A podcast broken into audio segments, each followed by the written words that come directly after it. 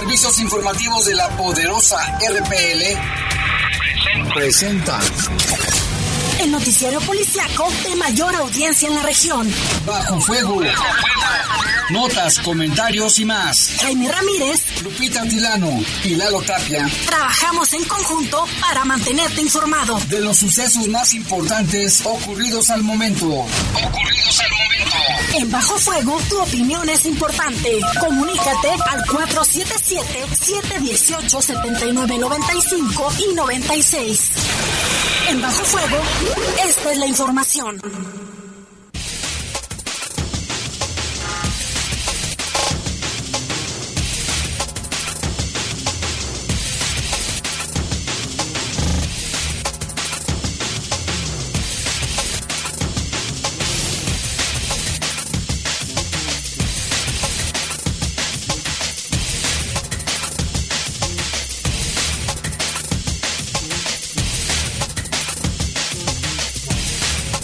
¿Qué tal? Muy buenas tardes. Son las 7 de la tarde con tres calurosos minutos y les saludamos con mucho gusto aquí en esta emisión de Bajo Fuego de este martes ya 7 de junio del año 2022. En control de cabina de noticieros Jorge Rodríguez Sabanero. Control de cabina general Kim. ¿Sí está el Kim? El famosísimo Kim, Julio Martínez. Y en los micrófonos. Guadalupe Atilano, muy buenas tardes. Gracias por acompañarnos. Respecto a la temperatura, Jaime, estamos a 32 grados, la máxima para hoy fue de 34 y la mínima de 13. Hay muy bajas probabilidades de lluvia hasta este momento a las 7 con 3 minutos. Casi nada de lluvia, ¿verdad? 1%. 1%, así que casi nada. Yo soy Jaime Ramírez, vamos a presentar un avance de la información. Mire, esta tarde, saldo de cuatro muertos y varios heridos deja un accidente en la maxipista Aguascalientes, a la altura de Cumbres de la Gloria un tráiler, un camión de carga y varios carros involucrados. Matan a pasajero de un taxi, el chofer eh, resultó, ileso, le tendremos detalles de este caso. Y el testimonio del chofer, ¿eh? se ha dado el susto de su vida. También exigen justicia a familiares y pobladores de la comunidad del Barrón en Salamanca, donde ayer fueron masacrados varios jóvenes. No se explican el motivo de que los hayan asesinado y capturan a presunto homicida en el municipio de León. En información del país vinculan a proceso al presunto homicida de las periodistas de Veracruz. Y en información del mundo, una ex legisladora que sobrevivió a un tiroteo inauguró este martes en Washington un memorial dedicado a las víctimas de la violencia armada en Estados Unidos. Siete con cinco calurosos minutos, regresamos en un momento. Ah, y ya hay un incremento de casos de COVID, ¿eh? Aguas, aguas, volvemos en un momento. Comunícate con nosotros al 477-718-7995 y 96. WhatsApp 477-147-1100. Regresamos a Bajo Fuego. Poderosa. Amiga, ando preocupada. Mi hijo anda mal en la escuela, no pone atención a la maestra y no obedece. Ay, amiga, edúcalo a la antigüita. Como decía mi papá, la letra con sangre entra. Hoy existen nuevas formas de educar. Los insultos y los golpes son cosa del pasado. Enseñemos a nuestras niñas, niños y adolescentes que la violencia no es normal, no está bien y hay que denunciarla. Si educamos con amor, prevenimos la violencia. PRODE, Procuraduría de los Derechos Humanos del Estado de Guanajuato. En el poder de las noticias. Poder de las noticias. Y bajo fuego. Y bajo fuego Contamos con información cierta, veraz y oportuna. Así son los servicios informativos de la poderosa RTL. 100% confiables. Confiables, confiables,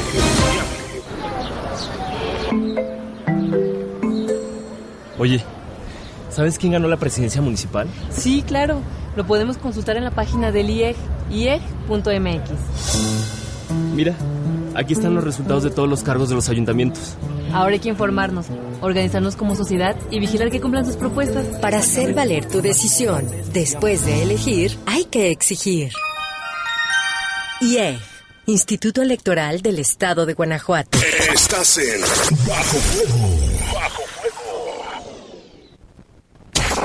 Reportes, comentarios, sugerencias. Comunícate a los servicios informativos de la poderosa RPL vía WhatsApp al 477-495-1839. 477-495-1839.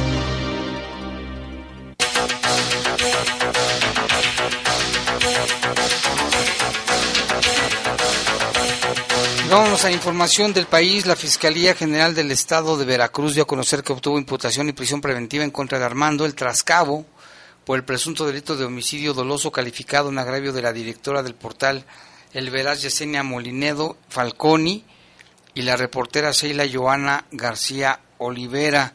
Armando fue detenido y puesto a disposición del juez, quien dictó como medida cautelar prisión preventiva oficiosa por un año, según el proceso penal. La Fiscalía General del Estado sostuvo que la autoridad judicial se basó en las evidencias para considerar que hay elementos suficientes que aparentemente lo involucran en el doble crimen registrado fuera de una tienda de autoservicio en los límites de Cozoleacaque y Minatitlán, en el sur del estado de Veracruz. Ayer la dependencia informó la detención de Armando por su presunta responsabilidad en el asesinato de las dos periodistas ocurrido el pasado 9 de mayo. Un juez de proceso sentenció a seis años, ocho meses de prisión a César Enrique Caro Escobar, sobrino del líder del cártel de Caborca, Rafael Caro Quintero, además de Vicente González Beltrán y Carlos Enrique García Méndez, por los delitos contra la salud y posesión de armas de fuego y de cartuchos.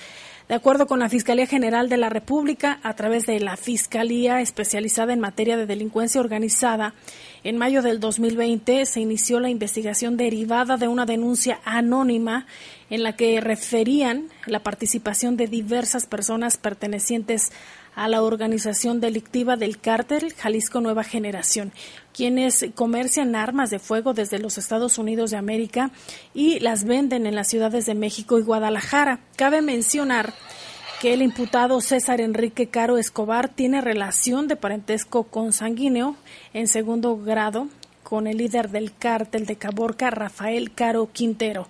Derivado del trabajo de investigación coordinado por el Ministerio Público de la Federación, en agosto del 2020 se ejecutó orden de cateo en un inmueble ubicado en la alcaldía Coajimalca de Morelos, allá en la Ciudad de México, donde se tuvo a Vicente González Beltrán, se, se pudo contactar y posteriormente se detuvieron eh, también a Carlos Enrique García Méndez y César Enrique Caro Escobar. Se aseguraron en ese momento material bélico y eh, diversos narcóticos. Posteriormente se llevó a cabo la audiencia de procedimiento abreviado en la que un juez de, de la causa dictó sentencia condenatoria en su contra por los delitos de posesión de arma de fuego y de cartuchos de uso exclusivo del ejército, armada y fuerza aérea, Además, delitos contra la salud en su modalidad de posesión de, de drogas, entre ellos metanfetamina y fentanilo, entre otras. En su variable venta con fines de comercio, además del decomiso de los indicios asegurados. Vicente González Beltrán, Carlos Enrique García Méndez y César Enrique Caro Escobar recibieron la pena de seis años, ocho meses de prisión y quedaron internados ya en el, en el reclusorio preventivo varonil sur de la Ciudad de México. Y otra información en Cuernavaca, Morelos, allá en la ciudad de la eterna primavera, se cayó un puente colgante, lo que dejó al menos 25 heridos cuando el alcalde José Luis Uriostegui Salgado, junto con su esposa, encabezaban un evento de reinauguración. El presidente municipal tuvo lesiones, pero no de gravedad. Los hechos ocurrieron esta tarde durante la reinauguración del Paseo Ribereño en el Parque Porfirio Díaz del municipio de Cuernavaca. El alcalde, su esposa y otros funcionarios de la comitiva cayeron de una altura de tres metros al desprenderse el puente colgante por el que caminaban. Tras el colapso, al lugar llegaron ambulancias y paramédicos de Cruz Roja, además de elementos del ejército.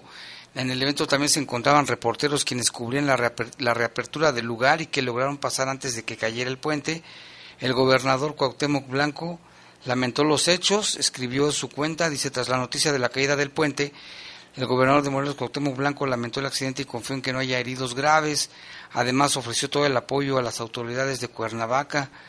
Prensa y funcionarios acudieron a esta reinauguración del puente colgante, denominado Paseo Ribereño, en la zona turística de Barranca de Amanalco. Los primeros reportes indican que la gran cantidad de personas arriba de la estructura provocó que se venciera y terminara por colapsar. Se había caído, lo habían reconstruido y lo habían reinaugurado minutos antes. Afortunadamente no pasó a cosas graves, Lupita, pero imagina el sustazo. El pobre alcalde fue a dar por allá junto con su esposa y, funcionarios, ¿eh? Y uno por ahí que logró sujetarse de las cuerdas se salvó. De milagro. Y en otra información eh, internacional, una ex legisladora que sobrevivió a un tiroteo inauguró este martes en Washington un memorial dedicado a las víctimas de la violencia armada en Estados Unidos.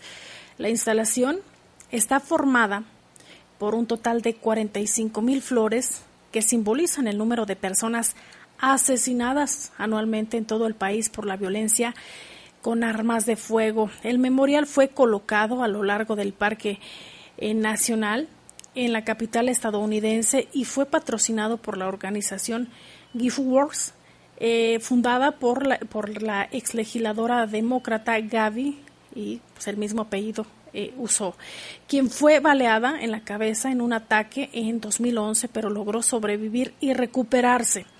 Ahora hacen este memorial y son 45 son 45 mil personas que ahora mueren con armas de fuego cada año, es lo que se publica. Este es el tributo a ellos y un llamado al Senado para encontrar el coraje para actuar, dijo la organización en un comunicado. El memorial eh, abrió al público este martes y permanecerá abierto hasta el 11 de junio. Triste también y a la vez se rinde pues este homenaje a esas víctimas y se vuelve a poner sobre la mesa Jaime eh, querida audiencia, eh, la situación tan violenta que se vive también en Estados Unidos, pero se destaca el uso de armas. Pues acá también, todos los ejecutados que hay todos los días aquí. Allá se dan en las escuelas, se hacen tiroteos, pero aquí también. Ya ves lo que pasó anoche en Salamanca, ahorita le vamos a dar detalles. También, en otra información, una mujer fue arrojada el fin de semana a las vías de una estación del metro en Nueva York y el agresor ya fue detenido, informó la policía. El ataque ocurrió en la estación West, Webster Avenue, Jackson Avenue, en el Bronx, cerca de las 4.30 de la tarde del domingo, conforme un video del incidente. La policía dijo que el ataque no fue provocado y que la víctima, quien fue auxiliada por otros usuarios casi de inmediato, sufrió una fractura de clavícula y cortes en la cabeza. La mujer fue llevada a un hospital, se encuentra en condición estable. El sospechoso del ataque fue identificado como Theodore Ellis, de 30 años y residente precisamente del Bronx. Hasta el momento no está claro qué cargos se enfrenta, pero el video se ve impresionante, Lupita, porque se le fue con todo, ¿eh? ¿Sabe qué le pasó a este cuate? Se deschavetó en ese momento. Y dentro de las malas noticias también hay noticias positivas y queda al descubierto que la fe nunca se debe perder. Mire, en Colombia, el patrullero de la policía Jaime Navarro, herido en un atentado, despertó después de varios días en estado de coma. Ahora se encuentra desde la clínica de Santa Marta, donde se recupera y dicen que su vida es un milagro. El pasado 25 de abril, mientras estaba realizando su labor en la estación de policía, eh, allá al sur de Bolivia, fue atacado a tiros, según las autoridades, por integrantes del clan del Golfo. Gracias a Dios, así lo manifiesta, estoy vivo de milagro y le doy gracias también a la Policía Nacional porque he tenido el apoyo. Ahora el uniformado solo espera recuperarse para volver a su trabajo. Dijo así, espero y aspiro ponerme nuevamente de pie para ponerme el verde oliva, porque ese uniforme es orgullo tenerlo. Fíjate qué buen, qué buen andar ese policía. Este, para Rudis Navarro, una de las hermanas, la oración, el amor de su familia y el apoyo de la policía fueron fundamentales para su mejoría. Mi hermano volvió a nacer, dice, uno de los presuntos responsables del atentado fue capturado. Desde ese mismo instante se desplegó un dispositivo con el fin de dar con el paradero de los responsables. Como resultado de estos operativos se capturó al presunto delincuente que participó en el atentado informa el coronel Néstor Pineda, comandante de la policía de Bolívar. No cualquiera piensa de esa manera, otros dirían, no, ahí nos vemos, ya no regreso. Y él, fíjate, las palabras que dice, quiere regresar, quiere, espero y aspiro ponerme nuevamente de pie para ponerme el verde oliva, que es el uniforme de la policía, porque ese uniforme es un orgullo tenerlo, así deben de ser los policías, con su uniforme, portarlo con orgullo. Hay muchos buenos policías. Sí, una felicitación a los buenos policías y tache a los malos policías. Vámonos a una pausa, Lupita. Regresamos con la información que hay bastante, bastante, bastante. Comunícate con nosotros al 477-718-7995 y 96. WhatsApp 477-147-1100. Regresamos a Bajo Fuego. Estás en Bajo Fuego. Bajo Fuego. Fentanilo. Heroína cocaína, piedra, cristal. No importa qué droga química te metas, de todas formas te destruyes. Pero la sangre de las drogas nos mancha a todos. Mejor métete esto en la cabeza. Si te drogas, te dañas. Si necesitas ayuda, llama a la línea de la vida, 800-911-2000. Para vivir feliz, no necesitas meterte en nada. Gobierno de México. Reportes, comentarios, sugerencias. Comunícate a los servicios informativos de la poderosa RPL vía WhatsApp al 477-495-1839. 477-495-1839. Ahora la igualdad sustantiva entre las mujeres y los hombres es en México un valor constitucional. Así, se asegura que mujeres y hombres tengan el mismo trato y oportunidades iguales. Goce y ejercicio de los derechos humanos y las libertades fundamentales. Una adición al artículo primero de la Carta Magna, aprobada por el Senado, dispone que el Estado garantice ese principio. Senado de la República. Sexagésima quinta legislatura. Amiga, ando preocupada. Mi hijo anda mal en la escuela, no pone atención a la maestra y no obedece. Ay, amiga, edúcalo a la antigüita. Como decía mi papá, la letra con sangre entra. Hoy existen nuevas formas de educar. Los insultos y los golpes son cosa del pasado. Enseñemos a nuestras niñas, niños y adolescentes que la violencia no es normal, no está bien y hay que denunciarla. Si educamos con amor, prevenimos la violencia. PRODE, Procuraduría de los Derechos Humanos del Estado de Guanajuato. Estás en Bajo Reportes, comentarios, sugerencias. Comunícate a los servicios informativos de la poderosa RPL vía WhatsApp al 477-495-1839. 477-495-1839.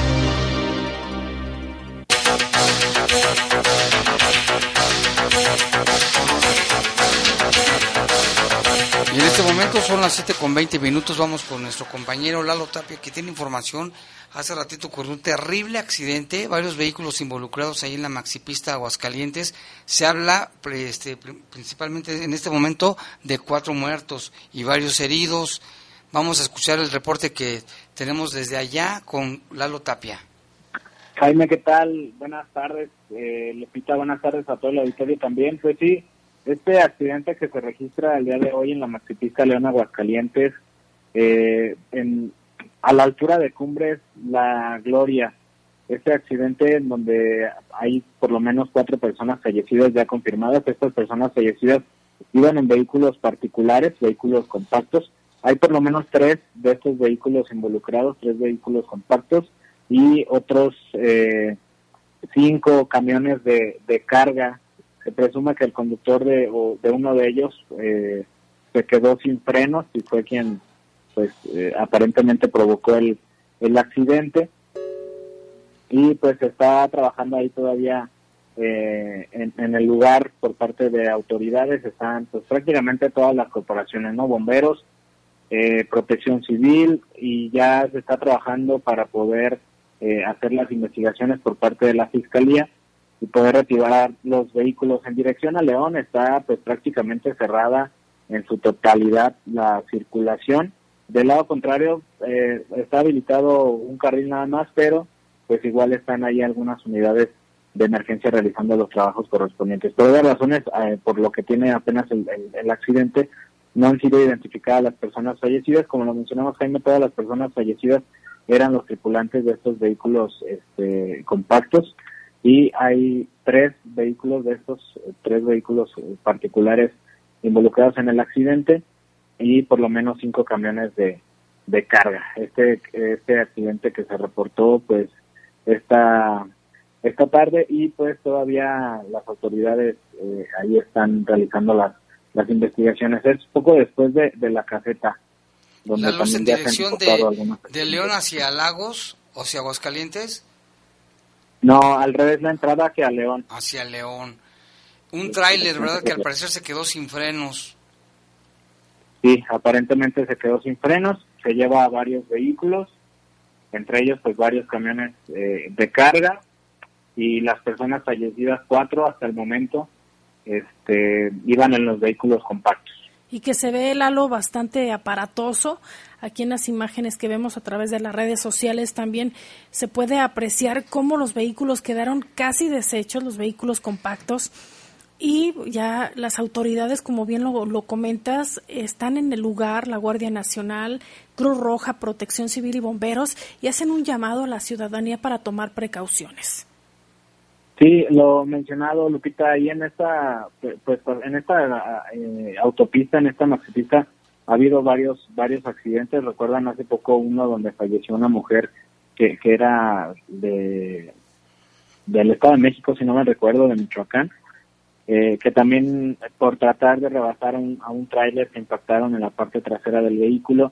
Recordarán también el accidente donde hubo tres fallecidos que precisamente fue exactamente en la caseta. Eh, la, la, desventaja de cierta manera es que, y, lo malo pues al final de cuentas es que los, los límites de velocidad en este tipo de, de, de vialidades realmente son pocas veces respetados.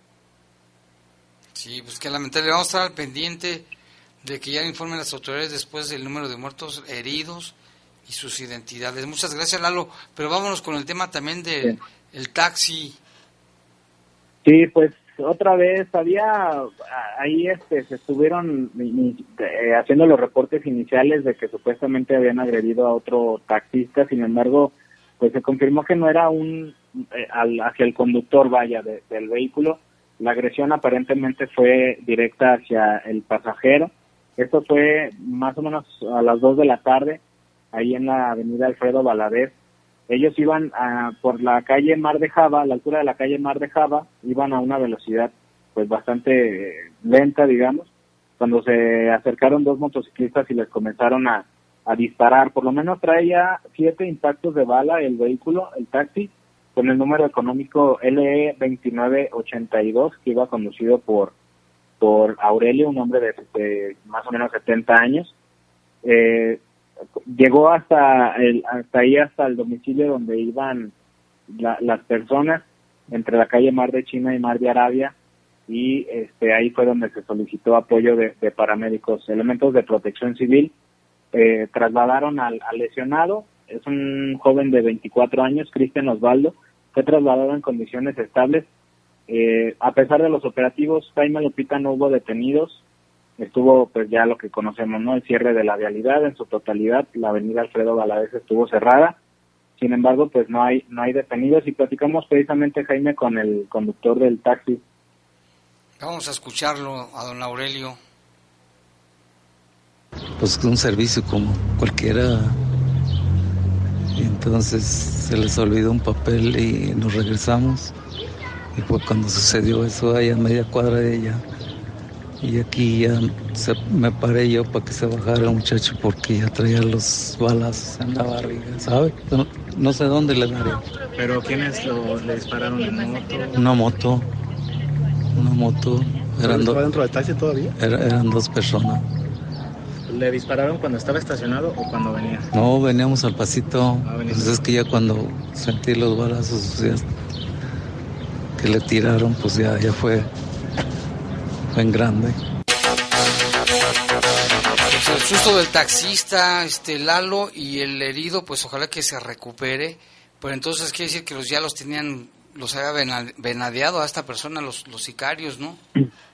Sí, aparentemente, como decía el, el señor Aurelio, pues regresaban al domicilio. No, no nos especificó a dónde le habían pedido el servicio, pero regresaban por algunas cosas que habían olvidado y ahí fue donde estas estas personas, estos motociclistas les comenzaron a disparar y pues bueno, lamentable que a final de cuentas no haya personas detenidas, ¿no? Pues sí, qué, qué situación tan grave. Pues muy bien, nada más aquí sí estamos viendo Lupita, Lupita está viendo imágenes que hay bastante tráfico ahí en la maxipista por el accidente, multiaccidente. También se habla que la carretera Lalo eh, León San Francisco está cerrada ahí eh, con dirección hacia Aguascalientes sobre ese tramo se ven a través de las imágenes que nos comparten largas filas sobre todo de vehículos pesados, de trailers, así que hay que tener muchísima precaución al circular por ahí. Ya las autoridades están haciendo las maniobras para retirar los vehículos, pero posiblemente tarden un rato. Varias son horas, varios, seguramente. Son varios vehículos, lo mencionábamos alrededor de, de ocho. Sí, por lo menos ocho vehículos, tres autos compactos o tres vehículos particulares y por lo menos cinco vehículos de carga. Uno de estos, aparentemente, Lupita fue el que eh, provocó el accidente al quedarse sin, sin freno. ¿no? Pues lamentable el accidente y pues hay que tomar en la medida de lo posible vías alternas o tener bastante, bastante paciencia porque los trabajos van para largo. Ok, Lalo, pues gracias. Gracias, buenas noches. Buenas noches. Y vámonos con más información, Glupita. Así es, hay que tomar de verdad precaución. Ahí se ven todas las imágenes. Eh, Jaime, y si tiene, tiene prisa, pues mejor no tome esa vía, porque se va a tardar mucho rato. A Lagos de Moreno. Y en más información, familiares de los jóvenes masacrados en la comunidad del Barrón, del Barrón, perdón, exigen justicia. Eran estudiantes de telebachillerato de, nombre Mariano Escobedo que, buscaban un futuro próspero y salir adelante. El tío de tres de ellos y la abuelita de, de uno expresaron su dolor luego de los hechos eh, suscitados eh, que trágicamente les, les arrebató la vida, por lo que exigen a las autoridades justicia y esclarecer los hechos. Los pobladores desconocían el motivo del ataque la muerte de cinco jóvenes y una mujer de la tercera edad que salía de la tienda.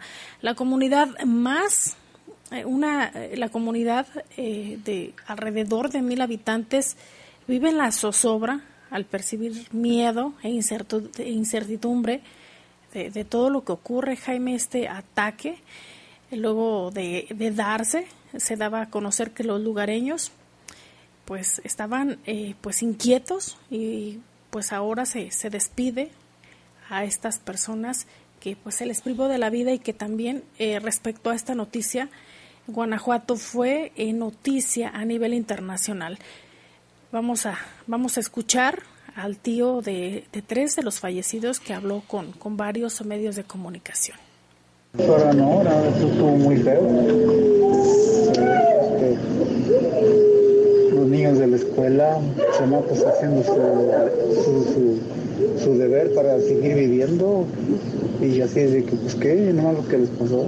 Mencionan que eran eran chavos de bien, iban a la escuela, a su casa. llegando a la escuela, ahí estaban sentados, sería comiendo alguna cosa, ¿verdad? Y refresco y ahí pues ahí llegaron y los mataron.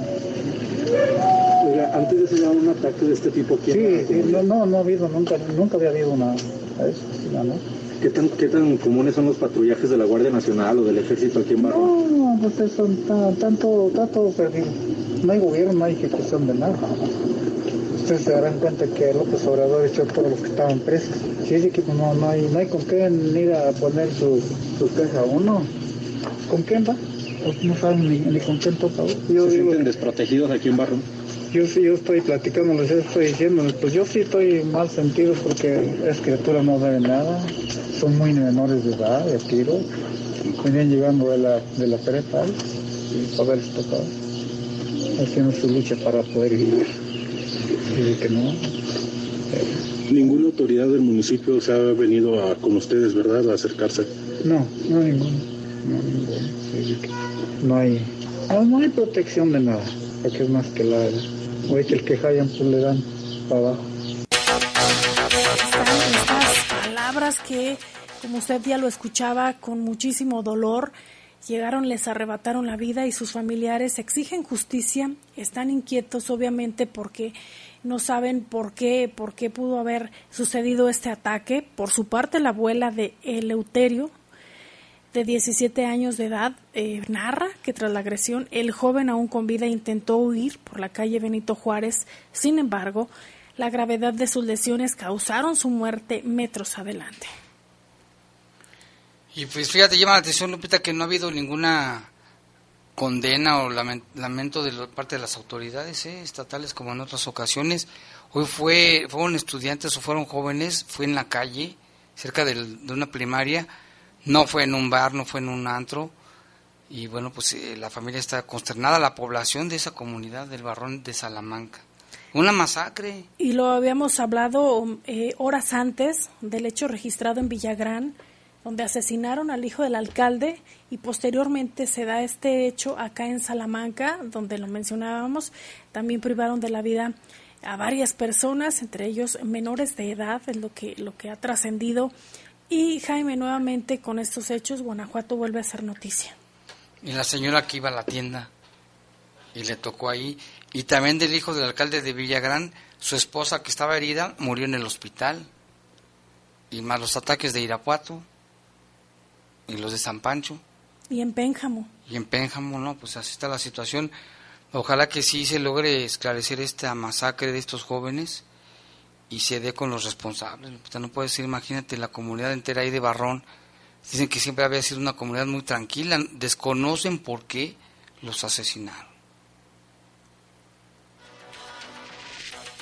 Y vamos con otra información. La unidad de homicidios acreditó la participación de un sujeto de nombre José Esteban, que fue detenido por agentes de la Agencia de Investigación Criminal y ya se encuentra en prisión. En, prisión. El Ministerio Público logró que fuera vinculado a proceso penal por el delito de homicidio calificado. Esto fue aquí en León. De manera intempestiva, un sujeto identificado como José Esteban ingresó armado a un domicilio y disparó al menos cinco veces contra una mujer que quedó sin vida en el lugar. El probable inculpado fue detenido por la Fiscalía General y enfrenta cargos por homicidio calificado. Estos hechos ocurrieron el 30 de julio del año 2021.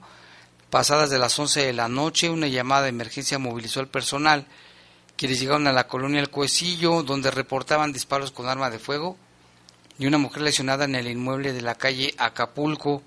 Al llegar los paramédicos encontraron atónitos a los presentes, quienes contemplaban el cuerpo de la víctima sin signos vitales, por lo que dieron paso al cuerpo pericial de la unidad de homicidios para encargados de investigación en la reconstrucción de hechos se pudo establecer que de acuerdo con los indicios y testimoniales obtenidos que la ofendida se encontraba cenando al pie de una mesa en compañía de más personas cuando el inculpado llegó con arma en mano y sin dar oportunidad de intercambiar palabras disparó varias veces contra la hoy fallecida. Posteriormente la identidad del indiciado salió a la luz, fruto de labores ministeriales de investigación una vez capturado José Esteban, fue llevado a la audiencia en presencia del Ministerio Público. El inculpado conoció los elementos de prueba que sustentan la imputación en su contra por el delito de homicidio calificado en contra de la joven Carla Inés, de 29 años de edad.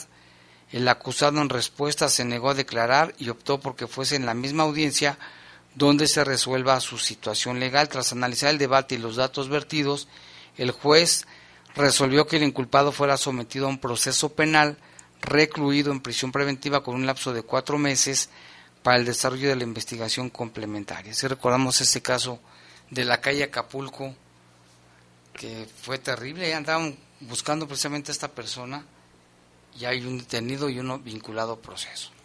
Y en Salamanca el Jordi ya fue detenido y vinculado a proceso penal, eh, de acuerdo a la Fiscalía General del Estado de Guanajuato, se inició una investigación por el delito de homicidio calificado. El sujeto tiene 37 años y fue identificado como Jordi. Eh, presuntamente asesinó de forma alevosa y premeditada a un joven de 23 años porque supuestamente vendía droga para un grupo delincuencial contrario. El presunto criminal fue vinculado a proceso penal por su probable participación en el asesinato de Cuautli.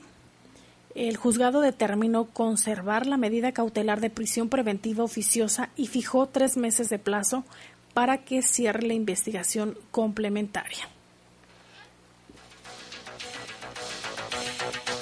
Y también fue detenido y vinculado a proceso penal como presunto inculpado en el asesinato de un joven de 18 años un motocicario, ya se le domina así, disparó al menos en seis ocasiones eh, proyectiles que impactaron en la cabeza de su víctima. Esto fue en Celaya. Le disparó a un joven de 18 años sin descender de la motocicleta al menos en seis ocasiones. La Fiscalía General del Estado presentó elementos de prueba para reforzar su dicho sobre los hechos, lo cual trajo como resultado la vinculación a proceso penal del acusado Juan Carlos.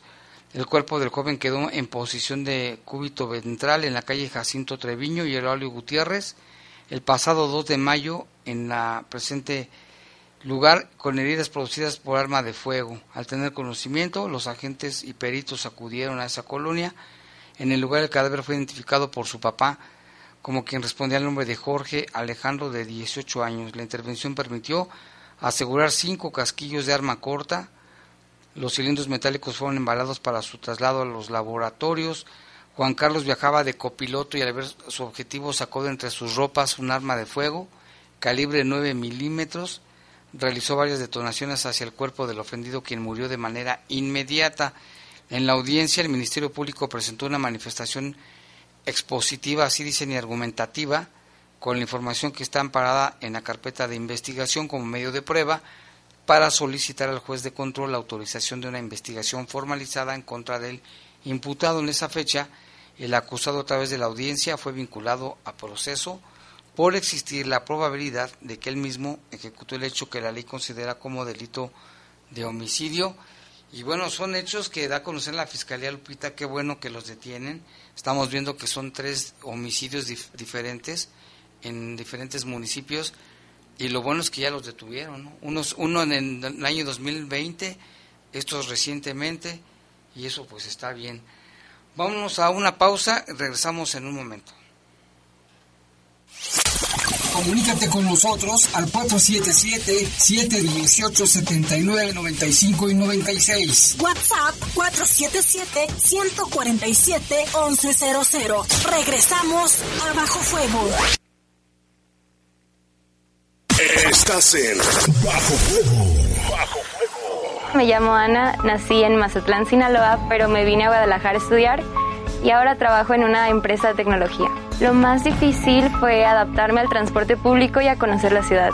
Y lo mejor es la vida cultural y las tortas ahogadas. El mejor lugar para vivir es donde nos podamos desarrollar profesionalmente. México es un país de origen, tránsito, destino y retorno de personas migrantes. Migrar es humano. Comisión Nacional de los Derechos Humanos. Defendemos al pueblo. El Ejército y Fuerza Aérea Mexicanos te invitan a participar en la campaña Canje de Armas de Fuego porque a todos nos importa la seguridad de nuestros seres queridos. Te invitamos a que acudas al módulo más cercano a tu localidad. Ayúdanos a mejorar nuestra calidad de vida. Por un México libre de violencia. Ejército y Fuerza Aérea Mexicanos. La gran fuerza de México. Gobierno de México. En el poder de las noticias. Poder de las noticias. Y bajo fuego. Y bajo fuego. Contamos con información cierta, veraz y oportuna. Así son los servicios informativos de la poderosa RTL. 100% confiables. Confiables, Reportes, comentarios, sugerencias. Comunícate a los servicios informativos de la poderosa RPL vía WhatsApp al 477 495 1839. 477-495-1839. Amiga, ando preocupada. Mi hijo anda mal en la escuela, no pone atención a la maestra y no obedece. Ay, amiga, edúcalo a la antigüita. Como decía mi papá, la letra con sangre entra. Hoy existen nuevas formas de educar. Los insultos y los golpes son cosa del pasado. Enseñemos a nuestras niñas, niños y adolescentes que la violencia no es normal, no está bien y hay que denunciarla. Si educamos con amor, prevenimos la violencia. PRODE, Procuraduría de los Derechos Humanos del Estado de Guanajuato. Estás en Bajo. Reportes, comentarios, sugerencias. Comunícate a los servicios informativos de la poderosa RPL vía WhatsApp al 477-495-1839. 477-495-1839.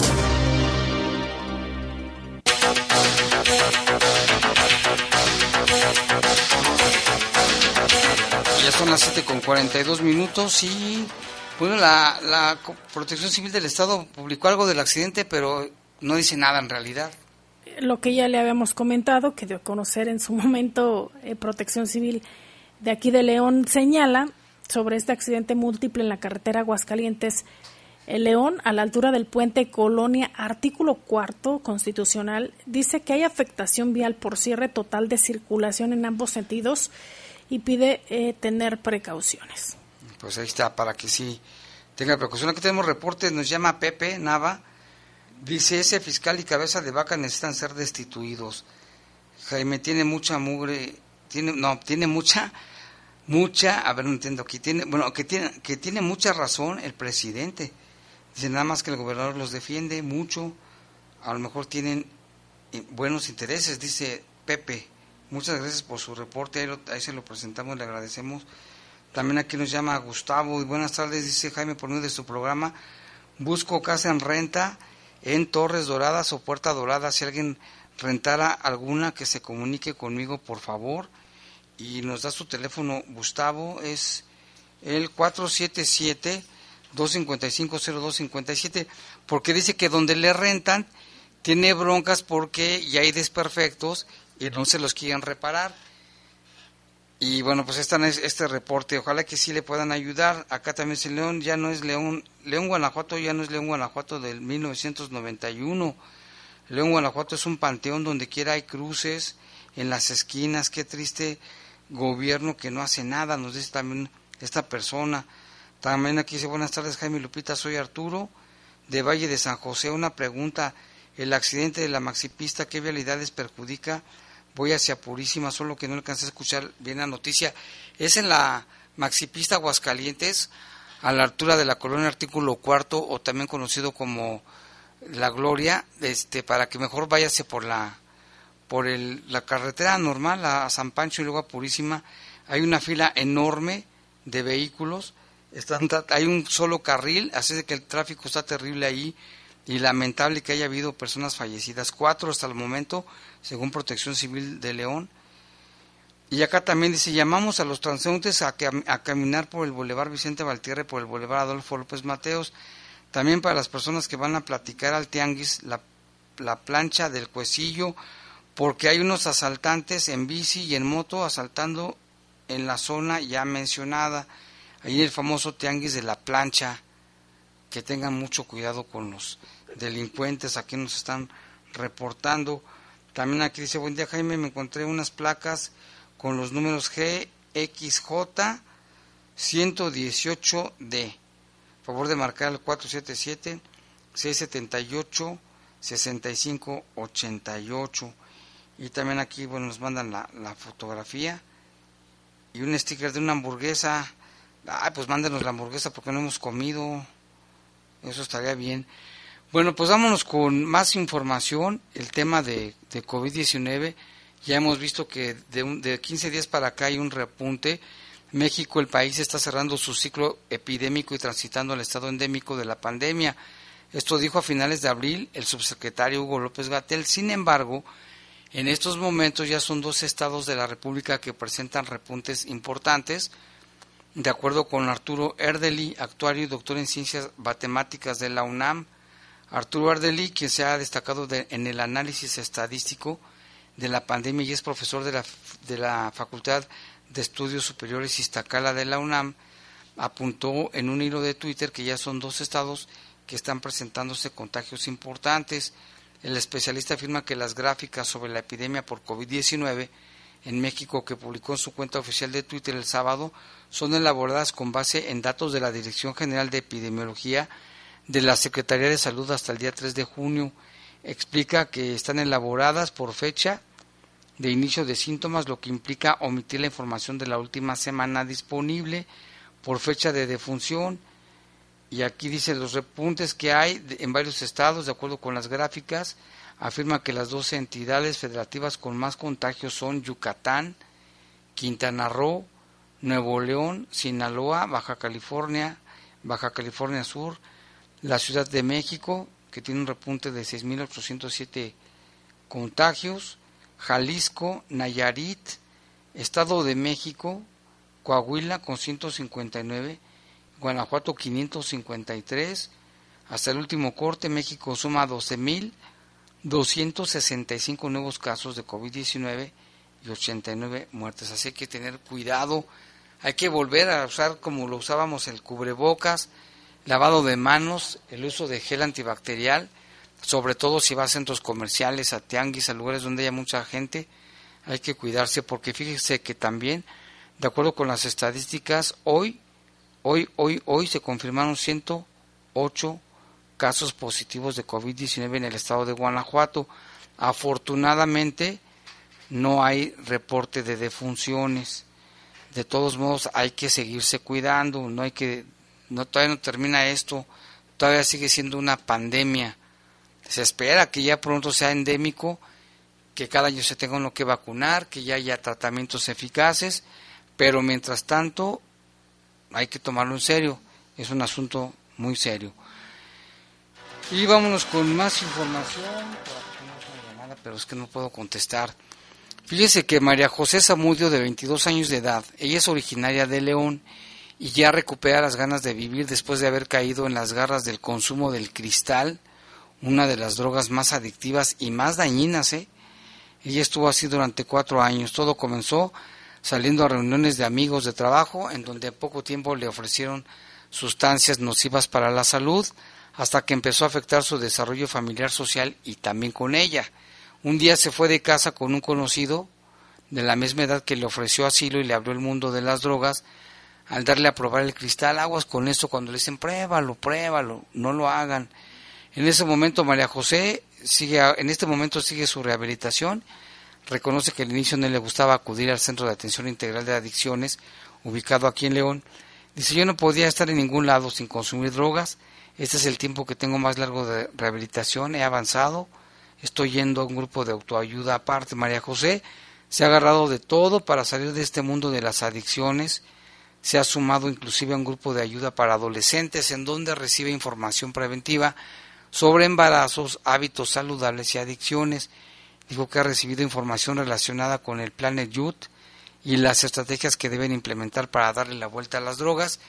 Aquí se trata de que los jóvenes no estén de ociosos, que hagan deporte, que hagan cosas artísticas, que vayan a museos, que hagan cosas productivas.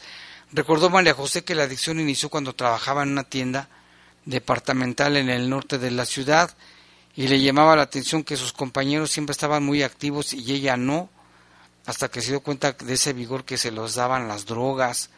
Nunca pensó que fuera a tener problemas mayores, puesto que consumir cristal era como un cotorreo, hasta que empezó a consumir alcohol, marihuana, la combinación perfecta que le hizo probar el infierno. Dice, a los 18 años empezó a recibir tratamiento allí en el CAIA, durante un año y medio largo recayó, regresó a la terapia nuevamente hace un año y medio. Desde entonces recibe atención profesional en desintoxicación, psicología y asesoría nutricional. El señor Carlos Amudio Mendoza, que es papá de María José, es un hombre guanajuatense que tiene la esperanza que su hija algún día libre esta situación de las adicciones por completo. Sabe que el amor de la familia, de su esposa y hacia su hija son un factor muy importante para que ella se sienta protegida, con ganas de superar este episodio. Dijo su papá que estaba trayendo a su hija la rehabilitación, que ya tiene unos tres años y que está bien. Las malas influencias de las amistades, creyendo que la iban a sentir bien, fue a donde empezó a cambiar. Ella duró desde los 14 años padeciendo estos problemas. Hoy dice, le digo a los papás que tengan mucho cuidado con sus hijos, vean el comportamiento que tienen y que los cuiden sobre todo los lugares donde van a convivir para detectar qué andan consumiendo. María conoce Planet Youth, este programa islandés impulsado por Guanajuato, por el gobierno del estado, así como las causas que originan que los jóvenes caigan en las drogas. Es un testimonio de muchos, nada más para que lo tomen en cuenta y que también tengan mucho, mucho cuidado. Vámonos con otro tema, ya ve que el asunto de los comerciantes que usan sus carretas jaladas por caballitos, por mulas, hasta por burros. Bueno, pues hay un programa pues para que esto termine en León y se les está apoyando con triciclos, pero pues no todos pueden, dice, de acuerdo con su trabajo, no pueden trabajar en un triciclo porque no es lo mismo. Además dicen que sus animalitos los cuidan, les dan de comer y se pues se, se forma una amistad entre el animal y, y su dueño. Nuestro compañero Jorge Camarillo entrevistó a un comerciante de estos productos jalados por animales y este es su reporte. Leoneses que se ganan la vida vendiendo su mercancía jalada por caballos y mulas en carretas se oponen a la iniciativa de la alcaldesa de prohibirles su uso. Dicen que no es viable cambiar su movilidad por triciclos. Juan Antonio, Juan Antonio. Señor Juan Antonio, oiga, ¿usted a qué se dedica? Aquí a vender plantas, ¿sí? En esta carreta. Eh. En esta carreta que la que la está jalando, ¿es eh. qué? ¿Es un caballo? Un caballo. Un caballito. Sí. Oiga, ¿qué opina precisamente de la iniciativa de la alcaldesa Alejandra Gutiérrez Campos de pues que ella busca retirar estos animalitos de este tipo de trabajos? Eh, ¿Cuál es su opinión? Pues es que por una parte está bien y por otra está mal. Pero así como dice uno, aquí por unos pagan todos, ¿verdad? Porque así a veces traen los caballos muy jodidos, flacos y todo. Y eso también está mal. Hay que traerlos bien comidos y bien errados y todo. Para que también no anden que no pueden. Pero sí. La propuesta de la alcaldesa es que los ayudarían con, con una especie de, de, otro tipo de movilidad, de, como de triciclos. ¿Cómo ve? No, pero es que en un triciclo aquí no se puede. aquí no lo hacemos con triciclo. Y luego es que uno también se ingre con los animales. Sí. Ya también se hacen como de la familia. ¿Cuántos años tiene usted con su caballo? No, este, con este tengo 13 años. 13 años. 13 años, imagínate. 13 años ha trabajado con usted. 13 años ha trabajado conmigo y mire. Ok. ¿Y qué come el animalito? ¿Qué le da de comer? A este le doy alfalfa, alimento y rastrojo molido. Rastrojo molido. ¿Usted dónde vive? ¿Dónde es? Aquí en Vallehermoso. Vallehermoso. Eh. Entonces esto pues estaría contraproducente para ustedes. Sí. Esto sí, como que no, como que no nos hallaríamos con un triciclo. Ella dice que, bueno, ya hay incluso gente que los adoptaría en ranchos. Es lo mismo. En el rancho también no los van a cuidar. A lo mejor los cuidan o no sé qué sé yo, pero pues ir ahí se ve, si no lo cuida uno. Oiga, ¿cuánto le cuesta a la semana o al mes alimentar su animalito? Este me sale como en 500 pesos. 500 pesos hasta Por semana, me gasto. Ah, mira, no, pues mes también le meto. O sea, al mes como dos mil pesos. Y cuando le toca ponerle herraduras y desparasitarlos y también que se enfermen con el veterinario, pues es otra feria. ¿Sale caro el, el También sale- con los veterinarios? Algo. ¿Cuánto cuesta una ida al veterinario más o menos? Depende, si nomás es una pastita son 250 varos. Y ya si es mm, por falta de que trae algo, un gusano o algo, les ponen su suero y todo eso. Ya salen a veces hasta en mil, mil quinientos pesos. ¿Cómo Sí ¿Qué opina de.? hay- es que hay unos que decían este, que los traen cargando, llevando este, escombros, por ejemplo. No, Es que es lo que decimos, mientras que anden bien comidos los animales, no, estos tienen mucha capacidad para cargar, son animales de trabajo. Pero sí hay que darles de comer, porque es que si yo no como, pues ¿no? usted cree que voy a tener ganas de trabajar. No, pues no me voy a querer ni levantar. Y así son estos animales, entre más gorditos estén, estos aguantan todo el día trabajando. Bueno. Ándale, pues Pero muchas sí, gracias. lo mismo, se les llevan a un rancho, allá también los van a trabajar. Y todo el día en el sol, con el arao y todo. Es la misma. Y estos no se pueden tener de adorno porque también necesitan ejercicio. Si no, se tuyen, se mueren. También necesitan andar en movimiento. Para que, es como uno, tiene que andar en movimiento. Si uno nomás está ahí acostado y dormido, pues al rato ya no se levanta. Sí. ¿Cómo ve? ¿Usted conoce más gente que anda trabajando así? Sí, conozco varios. Pero ¿Y sí. han platicado de eso? ¿Sí No, ¿Ya pues se no. cuenta? Nosotros no nos platicamos así que este y que el otro, ¿no? Ya nomás cuando nos llegue la lumbre ya dicen, ah, cabrón, se murió el caballo, hay que comprar otro. ¿Cuánto sale comprar uno, un caballito de estos para trabajar? Pues mire, yo este, así como está, me han querido dar unos 40 por él y no lo doy. Es más, no tiene precio. En pocas palabras no hay precio porque es como le digo, ya sin uno. Ya son como de la familia. no, no se venden. ¿Tiene nombre el caballo con Relámpago. Informó para el Poder de las Noticias Jorge Camarillo. Relámpago y su dueño, que dice que aparte son amigos, dice que se tienen que mover porque se atuyen, si no. Muchas gracias al señor que nos dio la entrevista y a Camarillo que nos da también el reporte. Aquí dice Armando Monreal, dice muchas felicidades Jaime, saludos para todos ustedes por este día. Saludos también a Lupita y a Jorge Rodríguez Sabanero. También aquí saludos para nuestro compañero, bueno, ex compañero John John, que nos está escuchando, y también para su mamá, Doña Chuya, que están a la escucha de las noticias de Bajo Fuego. Muchas gracias, John John, y también saludos muy afectuosos para tu mamá. Miguel de Chapalita menciona que el fin de semana en la calle Belisario Domínguez y Miguel Alemán dice venden muchos aparatos en la banqueta para las personas con discapacidad se les complica el paso. Espera que las autoridades, a la alcaldesa, autoridades hagan algo que pongan solución a esto. Saludos a todos los del noticiero, Tere, Jorge, Jaime, que siempre nos escucha. Gracias, Miguel. De Chapaleta, pues sí, o sea, ponen ahí a vender y por supuesto que son, son obstáculos para la gente que anda caminando. Las banquetas son para caminar.